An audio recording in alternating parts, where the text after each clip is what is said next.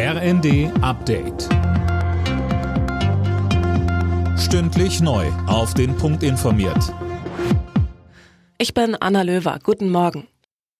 Deutschlands Fußballkaiser Franz Beckenbauer ist tot. Er starb im Kreise seiner Familie im Alter von 78 Jahren. Schon vor seinem Tod galt Beckenbauer als Legende, Silas Quiring. Entsprechend groß ist auch die Anteilnahme. Bundeskanzler Scholz würdigt ihn als einen der größten Fußballer des Landes, der über Generationen für den deutschen Fußball begeistert hat. Eine Ausnahmeerscheinung, die den deutschen Fußball so stark geprägt hat wie wohl niemand sonst, nennt ihn Bundespräsident Steinmeier.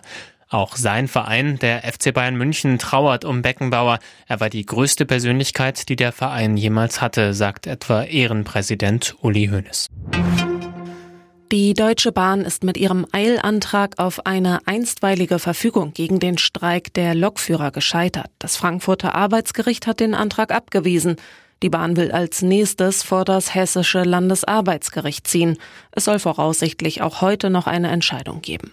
Die GDL will ab Mittwoch fast drei Tage lang streiken. Die Bahn bereitet zwar einen Notfahrplan vor, empfiehlt aber schon jetzt Reisen besser zu verschieben.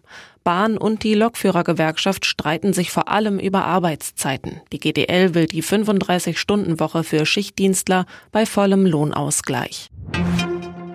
Aus Protest gegen die Agrarpolitik der Bundesregierung haben Zehntausende Bauern Autobahnen, Landstraßen und teilweise Innenstädte blockiert. Dabei kam es auch zu Zwischenfällen. Mindestens drei Demonstranten wurden von Autos angefahren und verletzt.